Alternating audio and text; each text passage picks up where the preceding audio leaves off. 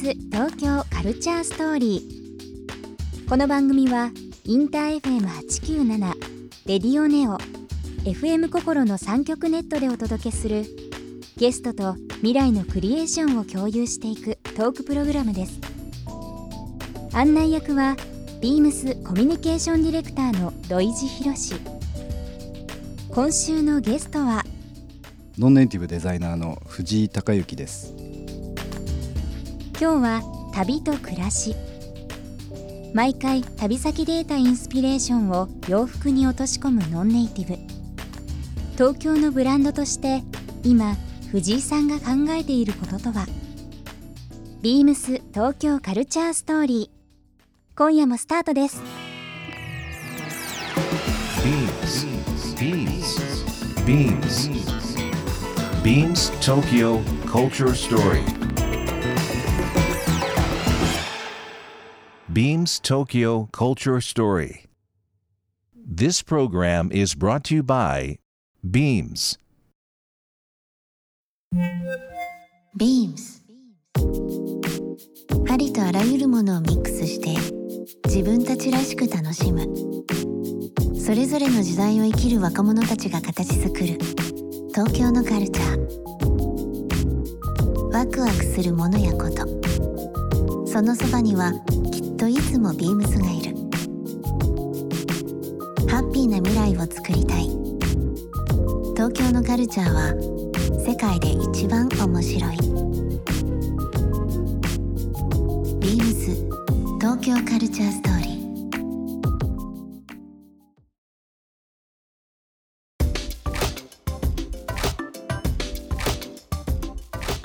今年の4月に僕ちょっと葉山に引っ越したんですけど、はい。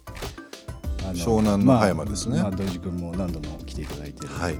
でもなぜそういうことをしたかっていうとその旅とか行くじゃないですかそその時に毎日そんな風景のとこに住んで仕事してたらどうなるのかなって考えない？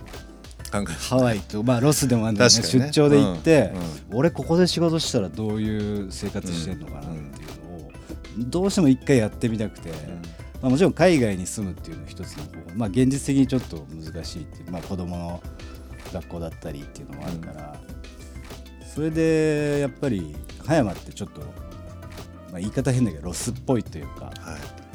そういうところに住んで東京を見てみようっていうか、そう自分を2つ作ってみようと、う。ん。まあ、自分を二つ。そううん。仕事場は東京だから、うん。その自分とあ葉山まあ1時間ぐらいしかかからないんですけど、うん。改めて東京ブランドっていうことがどうあるべきなのかっていうのをすごく考えていてちょっとその今調査中、なるほどね。うん、ちょっと答え出てないんだけど、うん。まあこれ、まあ、今のその葉山でうん。過ごしたことが、うん。例えば考え方とか、うん。いや今面白いなと思ったのがやっぱりその東京に住んで東京発信でっていうことであればやっぱり東京のことをよく知ってね、うん。うん。東京に住んで遊んで、うん。えー発信するっていうのがもともとあったと思うんですけど、違うところうん。の目線でうん。もう一回東京を見直すっていうのうん。はすごくやっぱ共感できて、うんあのビームスもうん。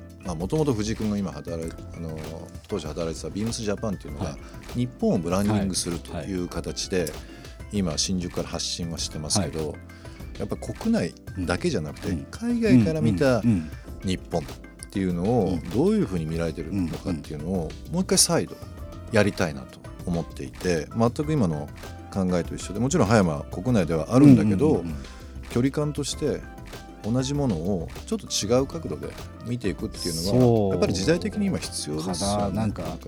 発信したいし発信されたいみたいなところがどうしてもあって、そのお客さんでいたいっていう、うん。まあ、される側っていう。でかつ発信していかなきゃいけないっていうところをどんな感じになるのかなと思って、まあ、そんな軽い感じでもないんだけど引っ越してみましたね。どなるはい、最近どこ行きました？最近はメキシコとか、まあ、ニューヨークロサンゼルスちょっとヨーロッパはちょっと最近行ってないですね。はい。うん。メキシコって、うん、そうメキシコの具体的にえっとオアハカっていうところで、はい。えっと何をしに行ったかというとテキーラの一種でもある、えっと、メスカルっていう。メスカル？メスカル。はい要は一つのアガベからはい。一つというかまあその蒸留して作るじゃないですかテキーラ、はいはいその中でもちょっとしか取れない成分でできてるメスカルっていう飲み物があってあんまり日本ではテキーラバーとか行ったら飲めるんですけどねすごく美味しいんですよそれがもそれはそのお酒を飲みにう あの行ったという。飲みに行ったしその作ってるところにうん。行ってみたい行とってみたいと。うん。でそこで飲んでみたいと。なるほど。それで行きましたね、うん。でまあ秋冬のテーマにもなってるんですけど、まあ、そこで見た風景だったりっていうことで今期はこう成り立ってるというかなるほど。はい、やっぱりねそんだけ旅行くと、うん。なんかもうバッグはこれで行くとか、まあ、カメラ持っていくとか、うんうん。まあ、いろんなアイテムあると思うんですけど、うんうん。自分の中の旅の七つ道具的なものってあったりします？旅の七つ道具は意外と僕パソコンも持ってかないんですよ、うん。でカメラも持ってかないんですよ。あの記憶に残るようにしっかり見ようっていううんうん。ところがあってだから割と旅行っても手ぶらでずっと歩いてる。まあもちろんね電話は必要だからあるけど、むしろ道具が減るっていうか、うん。結構ね旅行く時ってあ、うん。あれも用意しないといけない。あそうそうそう。そうそういうのでもすごい憧れるんだけどその。あ逆にできないっていう感じです何も持っていかないっていう。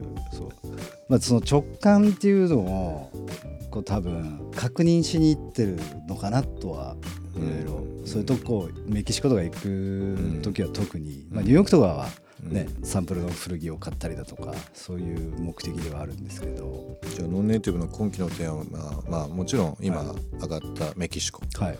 ニューヨーク、はい。ロサンゼルスからのインスピレーションもあると思うんですけど、まあ、今後、の今16年、えー迎えてるブランド、ノンネイティブっていうのはいはの未来予想というのもあるんですけど、将来的にやりたいこととかっていうのがあったら教えてもらっていいですか、うん。さっき言ったようにあの今うちの代表とも話してるんですけど僕メキシコに行ってインスピレーションを受けて洋服に落とし込んでる。